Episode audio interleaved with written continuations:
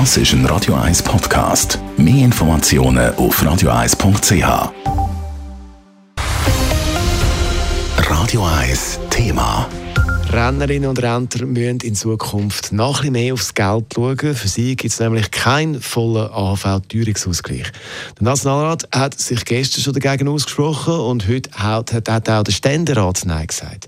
Der Entscheid sorgt bei den direkt Betroffenen für Unverständnis. Leila Keller hat bei Prosenektute nachgefragt. Es wäre um 5 bis 12 Franken im Monat gegangen, wo AHV-Rentnerinnen und Rentner zusätzlich bekommen hätten. Der Batzen obendrauf hätte sollen geben, weil schließlich auch die Leute von den aktuell steigenden Preisen betroffen sind.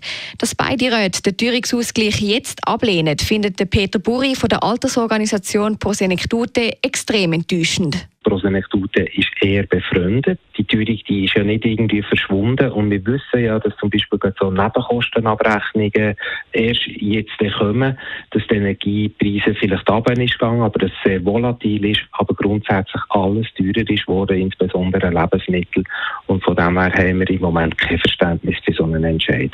Die Parlamentarierinnen und Parlamentarier, die gegen den Ausgleich gestimmt haben, haben ein bestimmtes Argument. Sie meinen, dass es eben auch reiche Haushalte gibt, wo so einen Teuerungsausgleich sicher nicht bräuchten.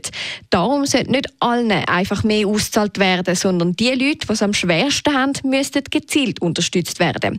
Aber das wäre um einiges komplizierter und würde auch viel länger dauern. Ja, wichtig ist einfach für die Leute, die es tatsächlich nicht lenkt, dass sie sich eben bei ihren Ausgleichskassen melden, allenfalls EL beantragen. Aber das ist ein längerer Prozess und das geht ein paar Monate und das geht natürlich viel länger als jetzt eigentlich einfach ein Teuerungsausgleich, der ja relativ wenig wäre für das Individuum gesehen und sicher schon mal für viele Linderung gegeben hat.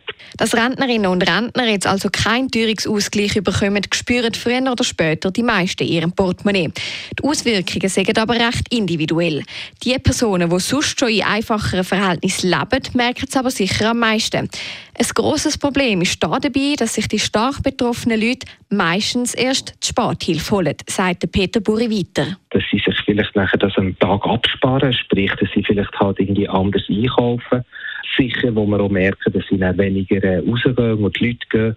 Und das kann dazu führen, dass sich die noch mehr zurückziehen und einsamer werden. Von dem her hat es äh, viele mögliche Folgen, aber es ist nicht angenehm, nicht genug Geld für den Alltag zu bestreiten. Die zusätzliche Rentenerhöhung hätte insgesamt 418 Millionen Franken gekostet. Und das für die Jahre 2023 und 2024. Leila Keller, Radio 1. Radio 1 Thema. Jederzeit zum Nachlesen als Podcast auf radio1.ch.